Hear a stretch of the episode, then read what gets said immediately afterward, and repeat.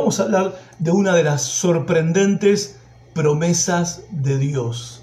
Son muchas las sorprendentes promesas de Dios. Podría decir, son muchas las promesas de Dios, pero no puedo dejar de decir que son sorprendentes. Sorprendentes las promesas de Dios. Y eh, comencé con esta serie el domingo pasado en nuestra congregación, eh, juntamente con los predicadores de nuestra iglesia. Durante ocho domingos vamos a estar aprendiendo sobre lo que la Biblia dice con respecto a las promesas de Dios o también las recompensas de Dios. ¿sí? Porque Dios es un Dios recompensador, es un Dios que cumple promesas y ahora lo vamos a ver en un instante más. Eh, comenzamos el domingo pasado, como les dije, y bueno, me pareció buena idea compartir con ustedes también este tema.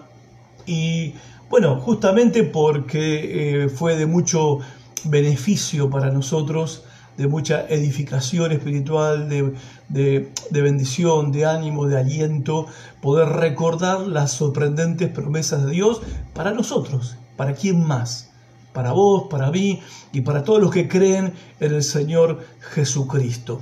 Y hoy vamos a hablar de una de ellas, en particular de una de ellas, pero no me quiero adelantar. Como les decía recién, la Biblia revela que Dios es un Dios que hace promesas. O sea, el Dios de la Biblia es un Dios que hace promesas. Ahora, no solamente la Biblia revela eso, la Biblia también revela que el Dios que hace promesas también es el Dios que cumple las promesas. Es un Dios que hace promesas, es un Dios que cumple promesas. Ahora, ¿cómo funcionan o cómo deberían funcionar, eh, se supone que deberían funcionar las promesas de Dios en nuestras vidas.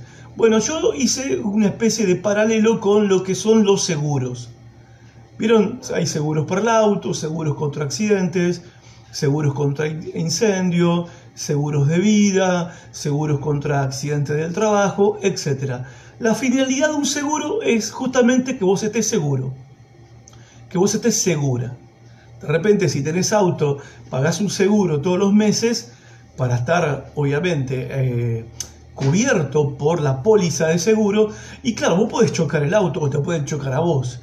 Y lo primero que te pones a pensar, bueno, primero te lamentas por el choque, pero te pones a pensar al toque, uy, si pagaste el seguro o no pagué el seguro. Porque si pagué el seguro, bueno, fue un bajón haber chocado o que me hayan chocado, te lamentaste, te da bronca, etc. Pero tenés la tranquilidad que el seguro, en, el mejor de los casos, el seguro te va a cubrir. Entonces vos tenés esa tranquilidad, tenés esa tranquilidad. Ahora, si no tenés el seguro, te querés cortar las venas, ¿no? Sí, porque sabes que no te, tuviste un accidente, se rompió el auto y no te cubre nada. Bueno, justamente las promesas de Dios tienen, eh, se supone que tienen que cumplir esa función en nuestras vidas, darnos a nosotros seguridad que nosotros podamos vivir tranquilos porque estamos cubiertos. ¿Se entiende el punto? Dios nos ha dado promesas para que nosotros podamos vivir con tranquilidad, para que podamos vivir con seguridad en este mundo que no es seguro, que no es tranquilo. Pero Dios nos dio promesas para que uno, ante cualquier circunstancia que le toque enfrentar en la vida, entonces tenga la tranquilidad de que no está solo, de que Dios va a abrir una puerta de salida a cada situación, como lo prometió. O sea, también prometió que no iba a dejarnos solos en ningún momento. ¿Sí?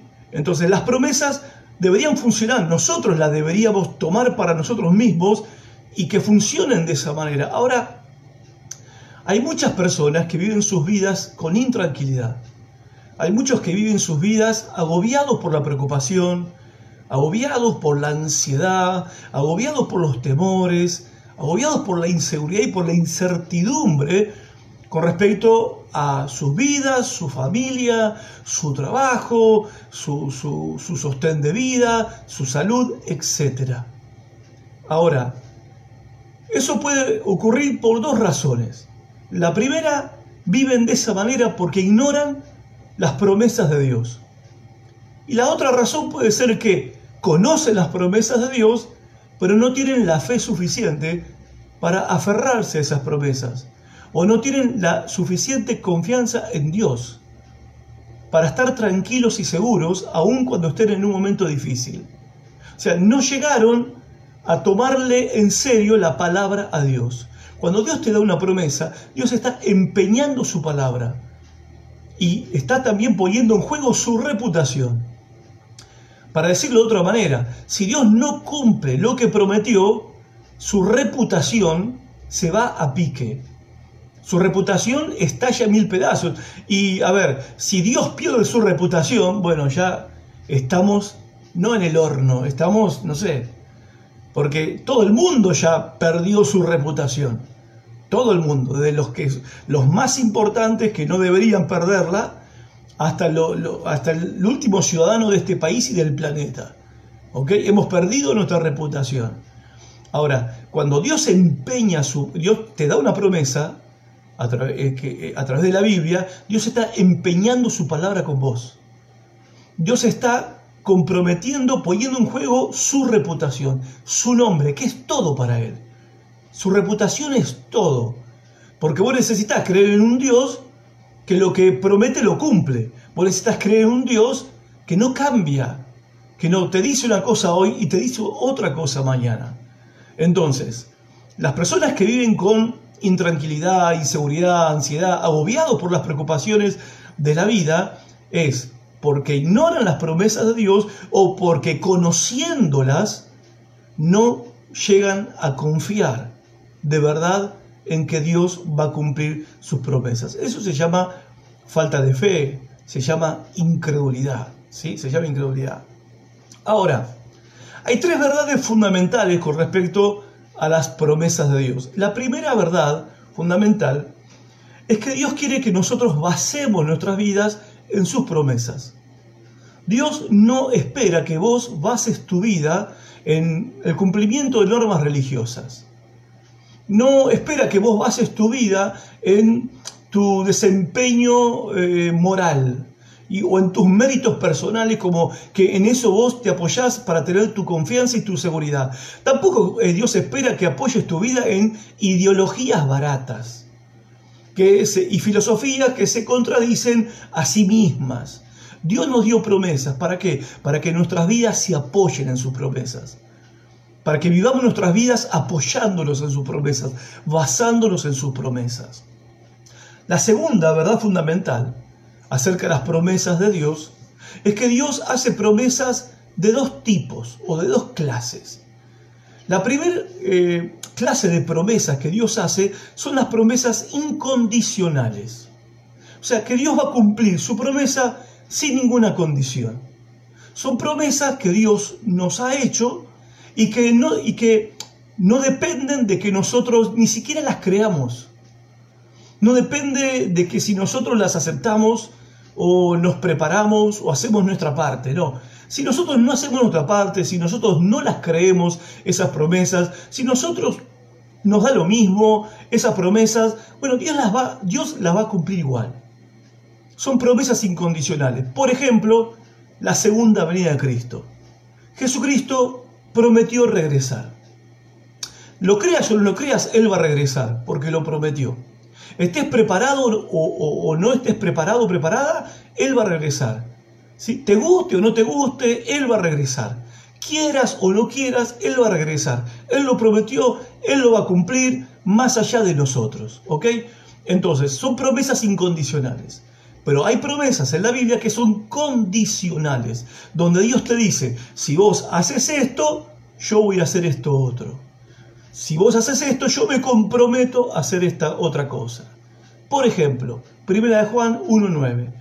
Dice la Biblia, si confesamos nuestros pecados, Dios es fiel y justo para perdonarnos y limpiarnos de toda maldad. ¿Qué está diciendo la Biblia? Que si nosotros queremos el perdón de Dios y queremos que Dios limpie nuestro corazón, la única cosa que tenemos que hacer, la única cosa que tenemos que hacer es confesar nuestros pecados al Señor. Confesárselos con sinceridad, con humildad, con arrepentimiento, pero confesándoselos a Él. Si nosotros confesamos nuestros pecados, cualquier pecado, cualquier clase de pecado y cualquier cantidad de pecados. si nosotros le confesamos a Dios nuestros pecados, Dios promete perdonarnos y limpiarnos el prontuario. ¿Se entiende? Dejar nuestra vida como una hoja en blanco para empezar una vida nueva. Es lo que la Biblia le llama al nuevo nacimiento, nacer de nuevo. Ahora, este milagro, esta bendición, esta promesa maravillosa se cumple en nosotros si nosotros cumplimos nuestra parte. Hacemos la parte que nos toca, que es confesar nuestros pecados. Lo mismo se nos enseña en el Padre Nuestro, ¿no? Ah, siguiendo con la idea del perdón, donde dice el Padre Nuestro que perdónanos nuestras deudas, así como nosotros perdonamos a nuestros deudores. En otra parte Jesús sigue diciendo, porque si ustedes no perdonan a los que los ofenden, tu Padre tampoco te va a perdonar. Entonces, si queremos ser perdonados, vemos que tampoco alcanza con la confesión, en el sentido de que confieso mi pecado, pero yo también tengo un corazón perdonador. Yo también he perdonado o estoy dispuesto a perdonar a los que me han ofendido. Entonces, yo hago mi parte y Dios hace la suya cumpliendo su promesa. Esas son las promesas condicionales. Hay miles en la Biblia. Y la tercera eh, verdad fundamental acerca de las, las promesas de Dios es que Dios hace promesas por dos razones.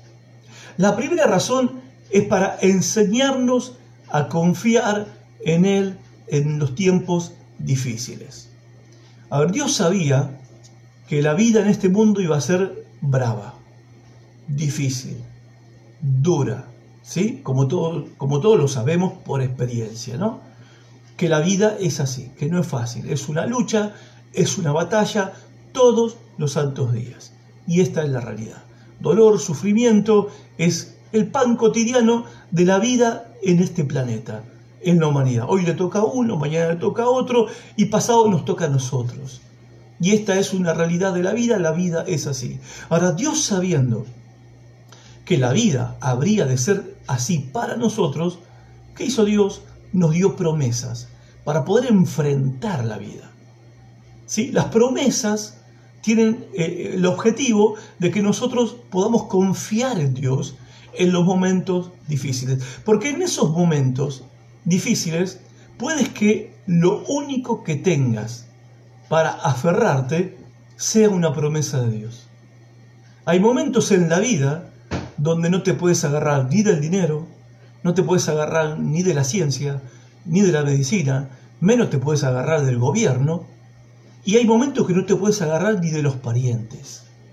Y la única cosa que te queda en la vida es una promesa de Dios, la cual si te agarras como un salvavidas, justamente te va a salvar. Miren lo que dice el Salmo 119, verso 50. Dice el salmista, lo que me consuela en la aflicción es que tu palabra me da la vida. O sea, estoy afligido, estoy mal, estoy reventado, pero la única cosa que me da vida, la única cosa, no es el dinero, no es el amor, no es nada de eso, no, es tu palabra. Tu palabra, Señor, es la que me está dando vida en este momento. Si no fuera por tu palabra, yo estaría como muerto. En el versículo 114 del Salmo 119 dice así, Tú eres mi amparo y mi escudo, yo espero en tu palabra. No espero en nadie, no espero en nada. Mi única esperanza, Señor, en la situación que estoy, vos sos mi amparo, mi único amparo, vos sos mi único escudo, yo espero solamente en tu palabra. Entonces, Dios hace promesas por dos razones. La primera, para que aprendamos a confiar en Él. La segunda razón por la cual Dios nos da promesas es para que nosotros seamos más como Él. Dios nos da promesas para hacernos como Él eh, en cuanto a, carácter. El apóstol Pedro dice en 2 de Pedro 1.4, se nos han concedido las más grandes y valiosas promesas a fin de que ustedes, o sea, nosotros los creyentes, lleguemos a participar de la naturaleza divina. Nosotros podemos participar de la naturaleza divina, podemos ser, eh, a ver, y, ¿cómo decirlo? Mm, impactados o, no sé, regenerados, transformados en la semejanza de la naturaleza de Dios, del carácter de Dios, si nosotros nos aferramos a sus promesas. Bueno, el apóstol Pablo dice en Romanos 8 que el propósito de Dios es que nosotros seamos semejantes a su Hijo Jesucristo. No andar con el pelo largo y la barba, no, no. Semejantes a Cristo en nuestra forma de pensar, semejantes a Cristo en nuestra forma de ver la vida, de ver el mundo, semejantes a Cristo en nuestra forma de actuar, semejantes a Cristo en nuestra forma de sentir con nuestro corazón. Ahora, Jesús en la tierra, el Hijo de Dios, vivió confiando en su Padre en todos los momentos de su vida. Bueno, Dios quiere que nosotros vivamos de la misma manera como vivió su Hijo Jesús en esta tierra. ¿Y cómo hace Dios para que nosotros vivamos de esa manera? Nos da promesas para que aprendamos a confiar en Él, así como su Hijo Jesucristo confió también en Él. Y así nos vamos pareciendo o adquiriendo o mimetizándonos con la naturaleza divina. Tremendo milagro y misterio que no tengo tiempo para explicar. Ahora, a que no te imaginas sobre qué tema Dios hace más promesas más que cualquier otro tema.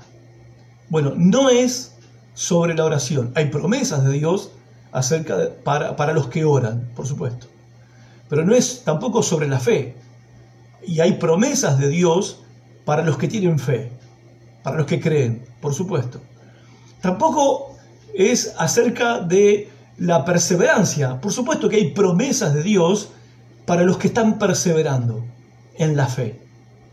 Pero no. La mayor cantidad de promesas, el tema en toda la Biblia sobre el cual hay más promesas de parte de Dios, ¿saben cuál es? La generosidad. Dios hace promesas para los que son generosos más que cualquier otra cualidad, más que cualquier otra virtud, más que cualquier otro tema, más que la oración, que la fe, la vida eterna, la perseverancia, ¿sí? Para todas estas cosas hay promesas de parte de Dios, es verdad, pero sobre la generosidad son innumerables las promesas que hay en la Biblia acerca de la generosidad. Por eso voy a compartir con ustedes, bueno, a ver, ¿por qué? ¿Por qué razón puede llegar a ser que hay tantas promesas acerca de la generosidad? Bueno, tantas promesas de Dios. ¿Por qué Dios promete recompensar a los generosos? Bueno, puede ser por dos razones. Primero, porque Dios es generoso. Y Dios quiere que nosotros, sus hijos, nos parezcamos a Él. Dios es generoso. Dice Juan 3:16, de tal manera te amó Dios que dio a su Hijo, a su único Hijo, para que todo aquel que crea en Él no se pierda y tenga vida eterna. O sea, ¿cómo se demostró el amor de Dios en un acto de generosidad, entregando a su Hijo a la muerte de cruz por tus pecados y por los míos? Ese acto de generosidad fue por amor a nosotros, fue para nuestra salvación, fue para nuestra liberación, fue para nuestra transformación y cambio de vida. Este es un acto de generosidad, un acto que revela el, eh, el tamaño del corazón generoso de Dios, que entregó a su propio Hijo por pecadores como nosotros. Entonces puede que una de las razones por las cuales hay tantas promesas de Dios para los que son generosos, una de esas razones tiene, quizás tenga que ver, perdón, con esta, de que cuando somos generosos nos parecemos a Él y Dios quiere que nos parezcamos a Él. Y la segunda razón por la cual Dios hace tantísimas promesas para los que son generosos es porque es difícil ser generoso. Es difícil. No es fácil porque por naturaleza somos egoístas. Entonces ser generoso es como morir a nosotros mismos. Es como morir a nuestro propio egoísmo. Y ustedes saben, y los que no lo saben los van a saber ahora, que un mandato del Evangelio es que nosotros tenemos que negarnos a nosotros mismos, tenemos que morir a nosotros mismos y seguir a Cristo.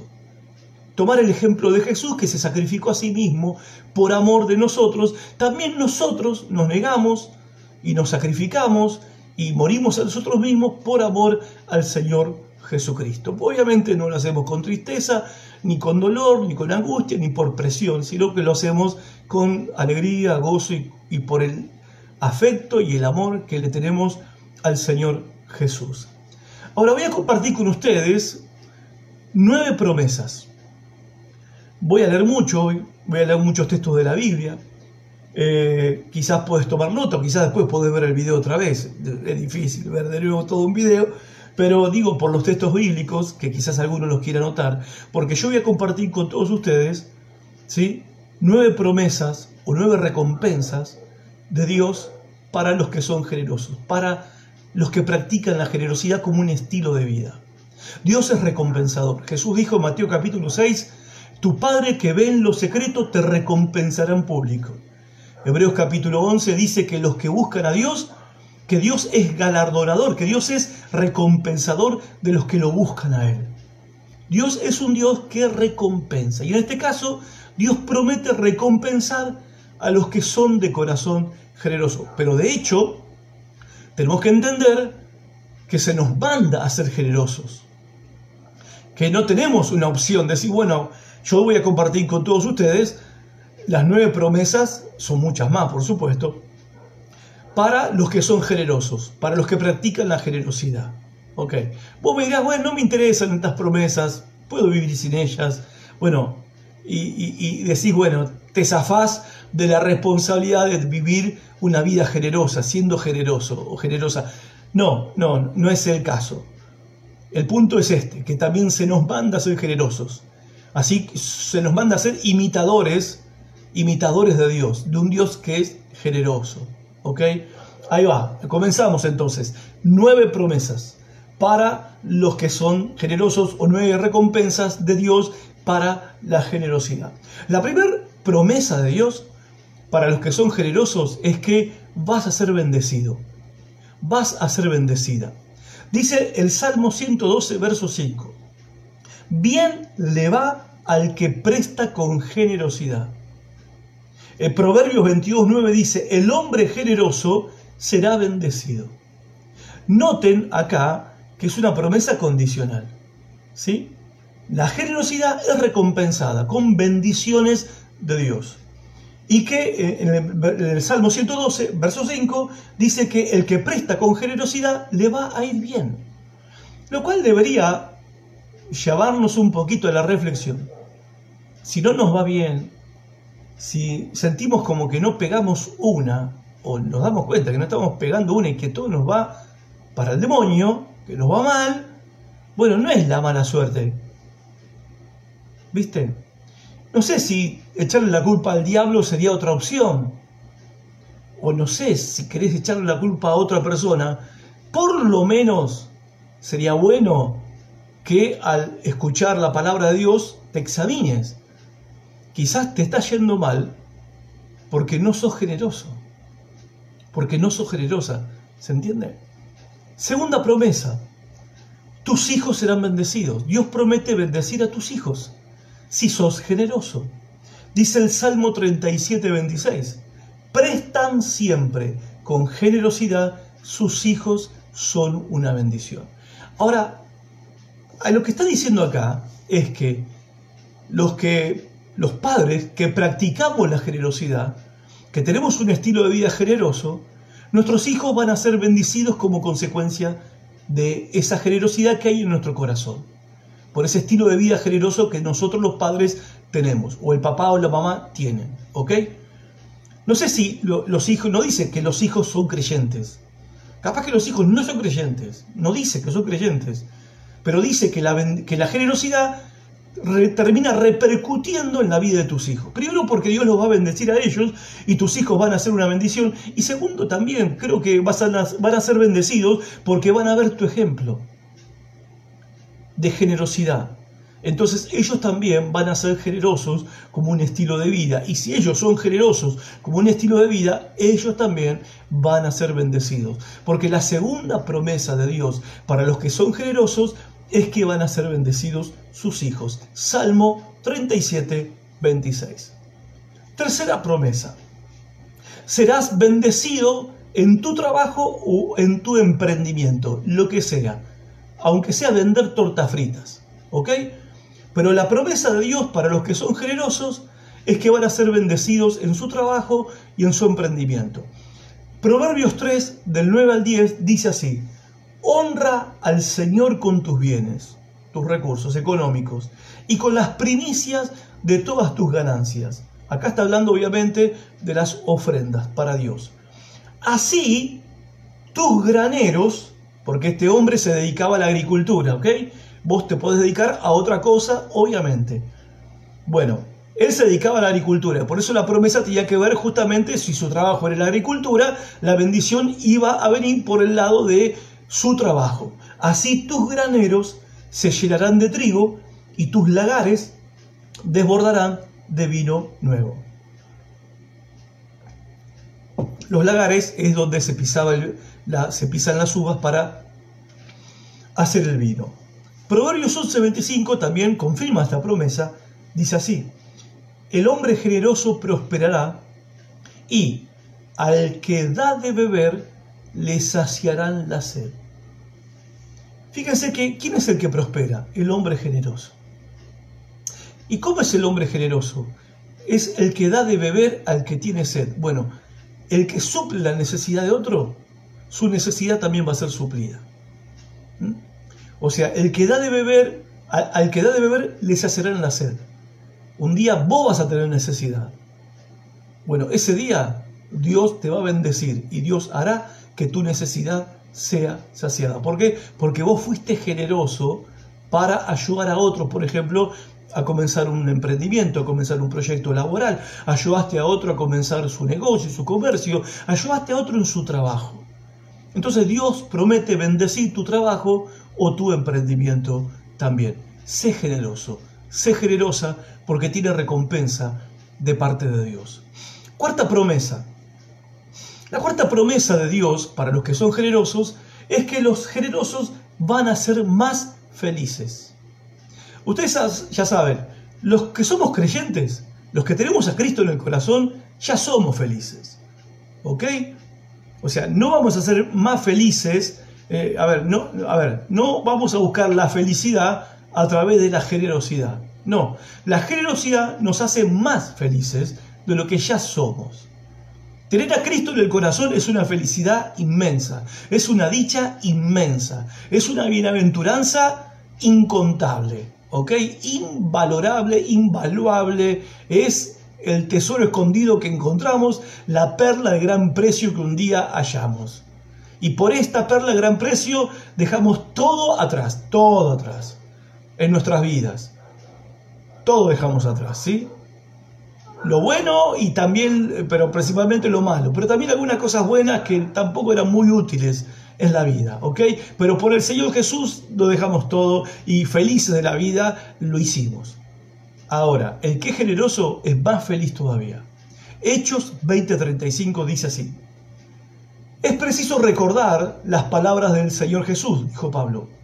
La felicidad está más en dar que en recibir. Y esto los generosos lo saben muy bien. No hace falta que yo se los explique. La felicidad que se experimenta al dar, al dar para otros, al ser generosos con otros. ¿No? Los que los que son generosos saben de lo que estoy hablando. Y los que todavía no somos generosos de esta manera, bueno, Dios nos promete que si nosotros cultivamos esta clase de generosidad, perdón, seremos más felices de lo que somos en este momento a causa de tener a Jesucristo en nuestras vidas. Quinta promesa. Bueno, la quinta promesa es que si somos generosos, Dios hará que tengamos un mayor alcance, o mayor influencia, o un mayor impacto. Te voy a leer Proverbios 11:24. Dice, hay gente generosa que recibe más de lo que da. O sea, el generoso termina yendo a más. La tendencia es hacia más, más alcance, más influencia, más impacto. Pero la gente tacaña acaba en la pobreza. Fíjense que el mundo del tacaño se achica, mientras que el mundo del generoso se ensancha. Y esta es una bendición de Dios.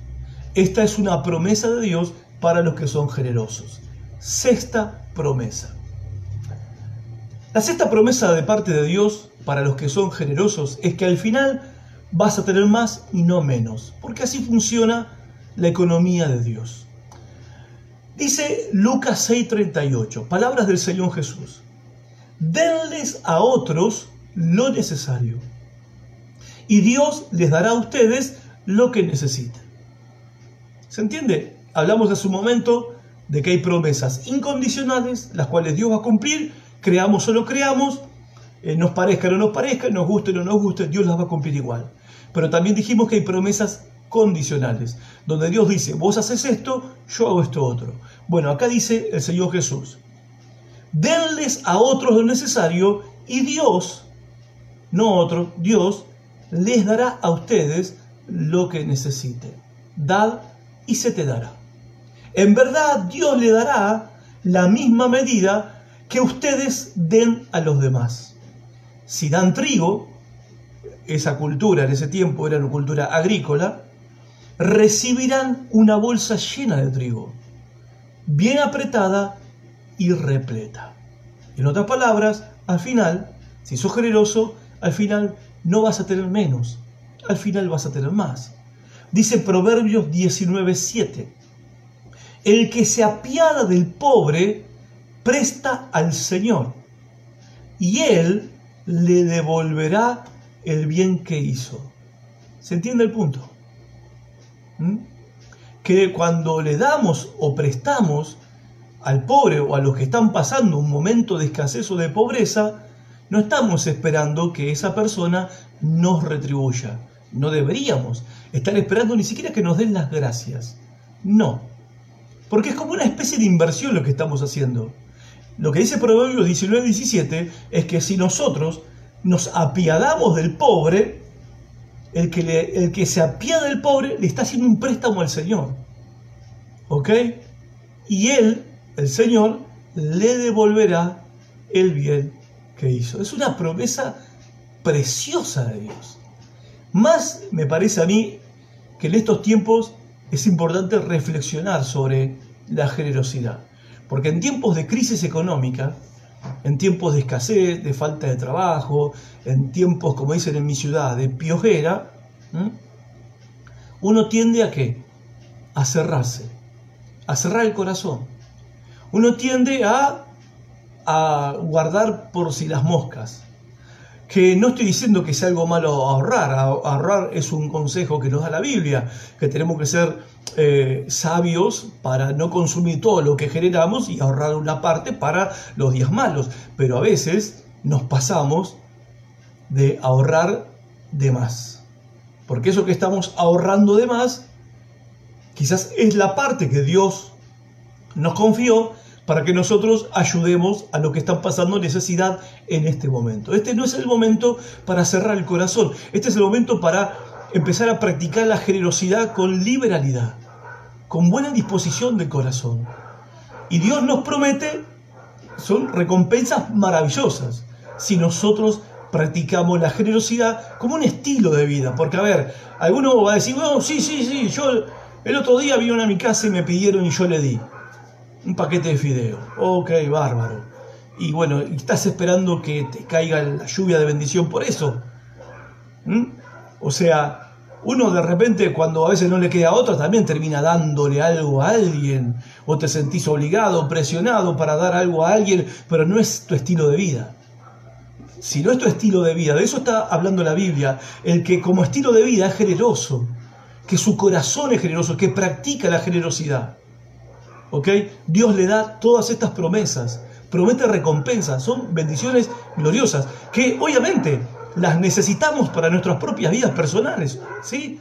Pero también, fíjense una cosa, el texto dice, el que se apiada del pobre, presta al Señor. Y vos decís, ¿por qué el Señor no lo ayudó directamente al pobre? ¿Por qué Dios no le mandó el pan del cielo al pobre directamente? No, es que Dios distribuye sus bendiciones como Él quiere, confiando en que nosotros seamos generosos. O sea, Dios nos da nos bendice con el trabajo, con salud para poder trabajar y con el recurso que obtenemos para el pan de cada día, pero con la expectativa de que nosotros, como hijos de Dios, seamos generosos y nos apiademos Tengamos compasión de los que están pasando necesidad. Sepamos que cuando hacemos eso es como darle un préstamo a Dios. Y Dios dice que Él te lo va, te va a devolver el bien que le hiciste a otro. Séptima promesa. Le dije que son nueve, ¿no? Promesas, vamos rápido, son apenas 36 minutos de programa. Capaz que terminamos antes hoy. Bien, séptima promesa. Serán satisfechas tus necesidades. Dice la palabra de Dios que Dios promete eh, al que es generoso, al que practica la generosidad, satisfacer sus necesidades personales. Miren lo que dice Filipenses 4:19.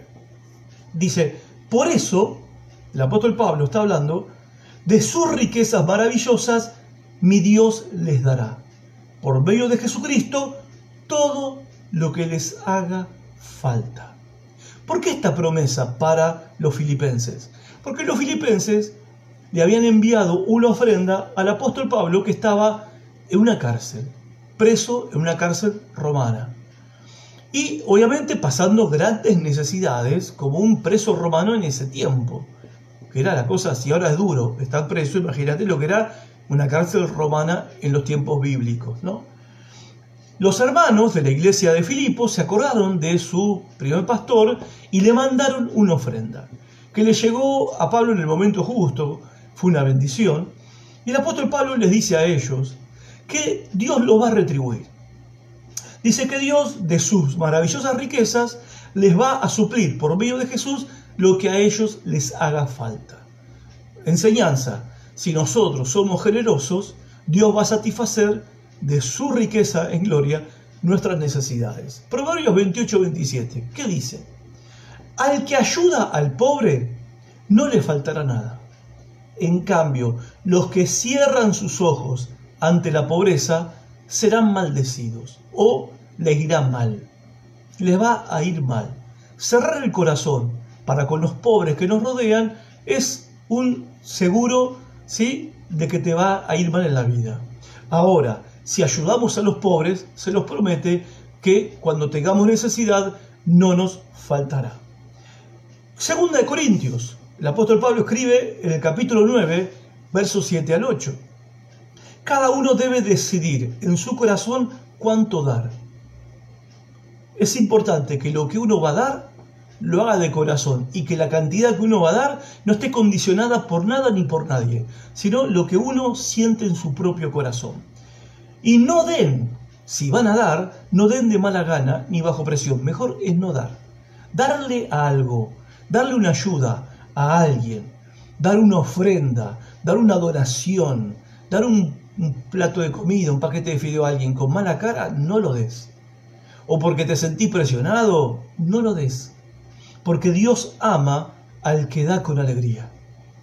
Dios ama al que da con alegría. Y Dios, la promesa cuál es? Y Dios proveerá con generosidad todo lo que necesiten. Entonces siempre tendrán todo lo necesario y habrá bastante de sobra para compartir con otros. Pensá en esto. Dios promete que si nosotros somos generosos, Él va a satisfacer nuestras necesidades. Ahora, al satisfacer nuestras necesidades, dice el apóstol Pablo que Dios nos va a dar para nuestra necesidad y algo más, algo extra. ¡Uh, qué bárbaro! Con eso me voy a comprar una cosita que no tenía planeada. No, no, no. No dice, no digo que eso esté mal, no me malinterpreten, pero creo que deberíamos pensar en esto. Si recibo un ingreso extra, quizás sea porque Dios quiere que yo practique generosidad con alguien, porque es lo que dice el apóstol Pablo. Entonces siempre tendrán lo necesario y habrá bastante de sobra. Vos decís, uh, pastor, hablar de estas cosas en el tiempo que estamos pasando, yo sé que la cuestión económica para muchos y más esto de predicar sobre esto y hacerlo por medio de Facebook, en la pantalla y, o por la radio y con toda la sensibilidad que hay por tantos charlatanes que andan por ahí sacándole la plata a la gente, yo entiendo que capaz me estás escuchando como diciendo qué está diciendo este, qué está queriendo decir, eh, con qué se va a venir al final. A ver, no, o sea, no es mi intención. Eh, como verás, estoy repitiendo lo que dice la Biblia y la, la, palabra de Dios. Y por otro lado, de verdad, como pastor espero que vos seas bendecido y seas bendecida.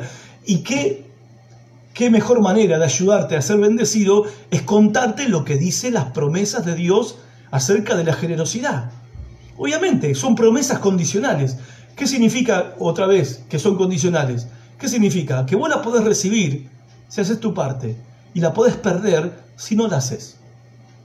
Y que no podés esperar estas promesas, estas recompensas, si no cumplís tu parte. Ahora, si vos cumplís tu parte, tranquila, tranquilo, cantá y dale gracias a Dios porque Dios va a cumplir la suya. Dios va a cumplir cada una de esas promesas. ¿Por qué? Porque en esta, en su palabra, en sus promesas, está en juego su propia reputación. ¿Ok?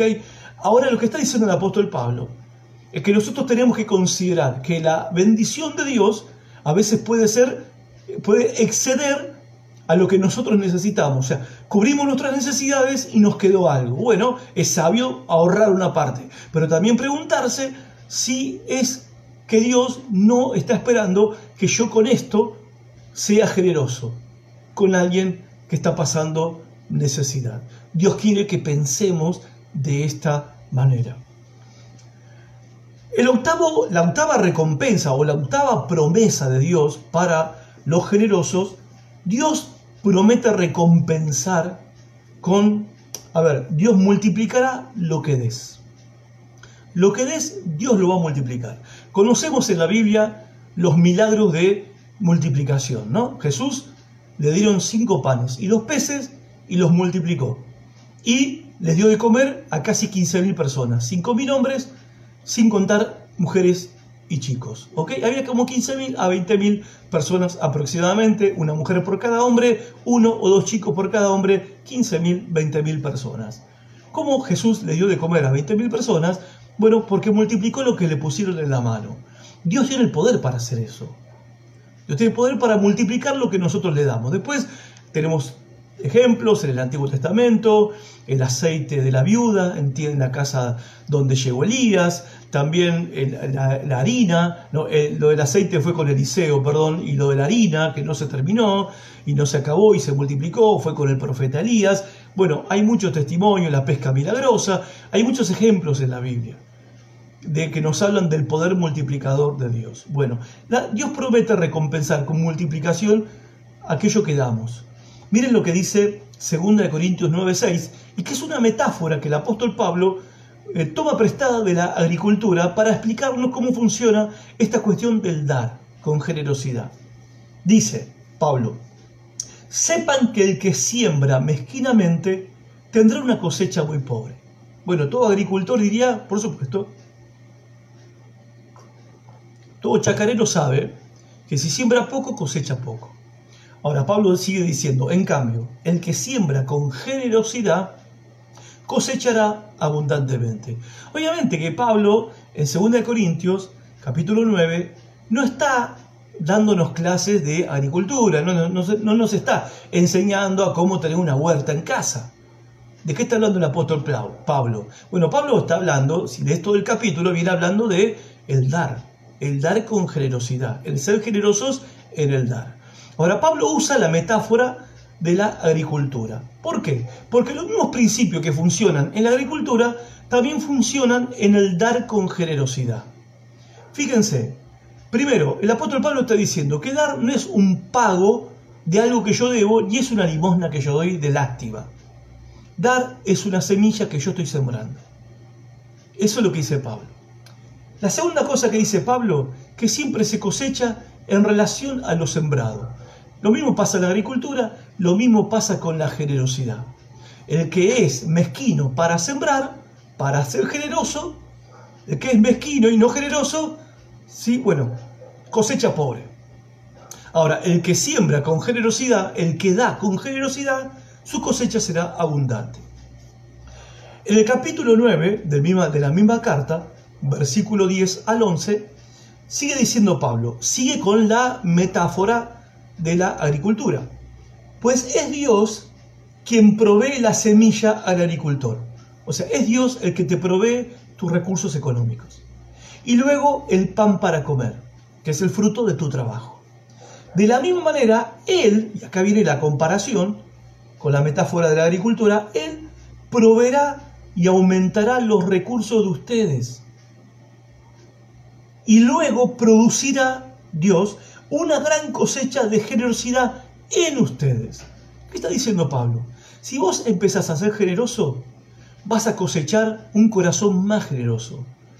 O sea, ¿cómo aprendemos a ser generosos? Empezando a ser generosos, practicando la generosidad. No es que eh, podés pedirle a Dios, yo le pido a Dios, Señor, danos un corazón generoso a todos los creyentes. Ok, pero después hay que practicar la generosidad.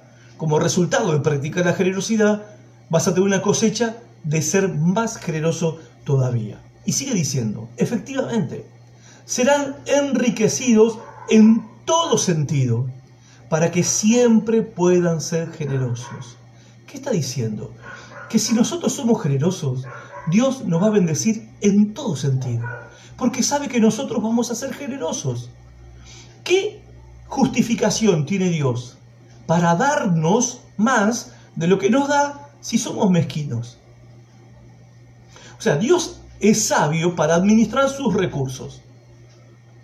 ¿Ok? Si cada pajarito come la semilla que necesita cada día que Dios se la provee, Dios no le da ni más ni menos, ¿ok? Ahora, ¿por qué Dios me daría a mí si soy mezquino? Me daría más de lo que me da. Ahora, Pablo está diciendo, si nosotros practicamos la generosidad, vamos a volvernos más generosos todavía y entonces, de manera efectiva, Dios va a hacer que seamos enriquecidos en todo sentido para que siempre podamos ser generosos y cuando llevemos sus ofrendas a los que las necesitan, ellos, los que van a recibir nuestra generosidad, ellos darán gracias a Dios. A ver, tres principios que quiero recalcar que el apóstol Pablo nos está enseñando en cuanto al dar, ¿no? Bueno, la semilla es justamente nuestro recurso económico, esa es la semilla. Ahora, lo que está diciendo el apóstol Pablo, que la cosecha no es instantánea, como pasa en la agricultura. Vos no sembrás hoy tomates y esperás cosechar mañana. ¿Mm? Así que aquellos que de repente dicen, uh, pastor, pero yo el domingo di una gran ofrenda, yo el domingo di mi diezmo y no pasó nada. Pero el domingo, o sea, vos el domingo te decidiste por primera vez a dar una ofrenda generosa, por primera vez a dar un diezmo, por primera vez a ayudar a alguien generosamente, a, un familiar, a un amigo, una amiga, no sé. Decidiste dar. Y hoy es jueves. Y ya estás esperando que conseguir la recompensa, o vos diste el domingo, o diste el lunes, o le diste a alguien porque estabas apretado y necesitabas que Dios haga un milagro. Bueno, no funciona de esa manera. La cosecha nunca es instantánea. Lo que uno siembra lo va a cosechar en la próxima temporada. Hay un tiempo para sembrar, hay un tiempo para cosechar, hay un tiempo para dar, hay un tiempo para recibir. O sea, el factor tiempo está en el medio. Ahora, ¿por qué el factor tiempo está en el medio? ¿Por qué funciona de esta manera? Porque Dios quiere que confiemos en Él. Dios quiere que seamos generosos no porque después nos llega la recompensa al otro día, porque así cualquiera es generoso. O sea, cualquier inversor sabe que invierte su dinero en algo y no está esperando que al otro día se multiplique al 100%. No, está esperando a un año, seis años, a diez años, que su inversión le vuelva con intereses. ¿Ok? Porque funciona de esa manera. Ahora, Dios espera que nosotros tengamos una actitud de confianza, que nosotros seamos generosos, aunque nos toque esperar nuestra recompensa. Ahora, lo que sí es seguro, la recompensa, porque Dios ha prometido, por lo menos estas nueve promesas que estoy compartiendo con ustedes. Ahora, la otra cosa que quiero decir, con respecto a lo que Pablo está diciendo, es que como consecuencia de mi generosidad va a haber otras personas que van a darle la gloria a Dios, que le van a dar gracias a Dios. Cuando vos sos generoso con algo, eh, sos generoso con algo, donando a una causa, o sos generoso con alguien a nivel personal, estás dando, ¿sí? Bueno, del otro lado hay alguien que dice gracias Señor. Gracias Señor. En última instancia, nuestra generosidad es una ocasión magnífica, gloriosa, para que más personas sean agradecidas con. Y lo del tiempo es necesario, como dice Eclesiastés 11.1. Mirá esta promesa. Dale de comer al hambriento. Dale de comer al hambriento. Y un día serás recompensado. ¿Mm? Un día serás recompensado. No lo dudes. Hacé tu parte, Dios va a hacer la suya. Novena, última, promesa de Dios para los que son generosos. Tu generosidad es atesorada en el cielo. ¿Ok? Tu generosidad es atesorada en el cielo. Dice Pablo en 1 Timoteo 6, del 18 al 19. Pablo le está escribiendo a un pastor joven llamado Timoteo. Le está diciendo a este pastor que tiene que enseñarle a la congregación. Enseñales, le dice Pablo a Timoteo, que practiquen el bien, que sean ricos en buenas obras, que den con generosidad y sepan compartir sus bienes económicos, sus recursos. Así adquirirán para el futuro un tesoro que les permitirá alcanzar la verdadera vida. La novena promesa es que nuestra generosidad es atesorada en el cielo. Estas son las nueve promesas, las nueve recompensas que Dios promete a los que son generosos. Promesas de Dios sobre la generosidad. Ahora, ¿sabías que Jesús durante sus tres años de ministerio predicó y enseñó más del infierno que del cielo? ¿Por qué razón? Bueno, una razón obvia. Dios no quería que la gente vaya a ese lugar. Entonces Jesús pasó mucho de su ministerio enfatizando del peligro, advirtiendo del peligro de vivir de tal manera que termines tu eternidad, tu destino eterno en el infierno para siempre. Él habló del cielo, predicó del cielo, enseñó del cielo, invitó a las personas a asegurar su lugar en el cielo, arrepintiéndose de sus pecados y poniendo su fe en Él.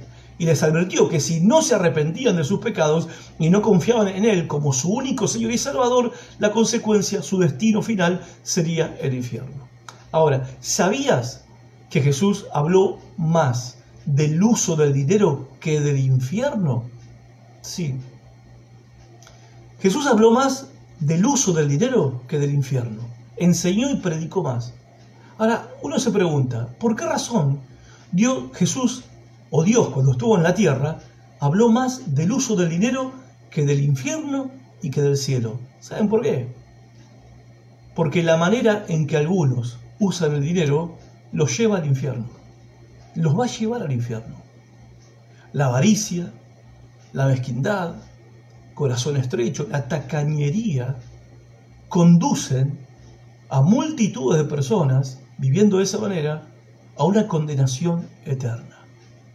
Vos me dirás, pero bueno, pero si, es, si ya es creyente y ya es salvo, si ya es creyente o ya es salvo, ¿cómo que no es generoso? ¿Cómo que no vive con generosidad? Mire lo que dice el apóstol Pablo en 1 Timoteo 6:10. Porque todos los males comienzan cuando solo se piensa en el dinero. Por el deseo de amontonarlo, muchos se olvidaron de obedecer a Dios y acabaron por tener muchos problemas y sufrimientos. Ahora, en el dinero no piensan solamente los ricos. En el dinero también piensan los pobres, pensamos, y los que no son tan pobres. Todos pensamos en el, dinero, y todos usamos el dinero. El tema es cómo lo usamos, cómo, cómo, cómo nos relacionamos nosotros con el dinero y qué uso le damos el dinero, si entendemos nosotros cómo deberíamos usar el dinero para poder ser bendecidos. Bueno, la respuesta es generosidad. El apóstol Pablo también dice, 1 Corintios 6:10, que los avaros, los mezquinos, los tacaños, dice Pablo, no heredarán el reino de Dios. Entonces, la generosidad, la generosidad es clave es una, virtud que nosotros, una cualidad, tenemos que cultivar y practicándola en nuestras vidas hasta volvernos generosos, no porque con eso te vas a ganar tu salvación, sino porque la avaricia y la tacañería, el amor al dinero, ¿sí? la mezquindad, te pueden acarrear consecuencias terribles. Dice el apóstol Pablo que muchos, por esto, se olvidaron de obedecer a Dios. Se olvidaron de Dios. Dejaron de creer en Dios. Dios pasó a un segundo, tercero, cuarto plano y acabaron por tener muchos problemas y sufrimientos. Y vos no querés que eso te pase. Vos no querés que eso te pase. Si todavía no le entregaste tu vida a Jesucristo, tampoco vos querés que esto te pase. Por eso lo primero que tendrías que hacer es entregarle tu vida a Jesús. Porque la promesa de Dios es que todos aquellos que pongan su fe en Cristo, que crean que Cristo murió en la cruz por sus pecados, que resucitó el tercer día entre los muertos, y confesás tus pecados a Él, la promesa es que vas a recibir el perdón de tus pecados y el regalo de la vida eterna, la salvación de tu alma como un regalo. Es la promesa de Dios. Dice la Biblia, el que invoque el nombre del Señor será salvo. Con el corazón uno cree para ser perdonado de sus pecados y con la boca uno lo confiesa para recibir salvación. Si vos haces esto, serás salvo, serás salva y serás bendecido y bendecida. Y si ya sos creyente, si ya sos un seguidor, una seguidora del Señor Jesucristo, bueno, la Biblia nos está diciendo, la palabra de Dios, que tenemos que cultivar, practicando la generosidad cada día, cultivar la generosidad, practicándola cada día, porque Dios nos ha dado preciosas y grandísimas promesas, por lo menos estas nueve, que si te enganchaste a la mitad de esta transmisión o medio al final, te recomiendo que arranques del principio y veas el video completo después que yo termine, que va a quedar en mi muro de Facebook. ¿No? Ahora bien, hagámoslo. Hagámoslo ahora, no solamente por el beneficio personal de que Dios va a cumplir todas estas promesas para con nosotros y para con nuestros hijos y en nuestro trabajo, en nuestros emprendimientos, sino también para evitar terminar, como dice el apóstol Pablo, acabando teniendo muchos problemas y sufrimientos y todo por no vivir una vida de generosidad. Nueve promesas de Dios para aquellos que son generosos.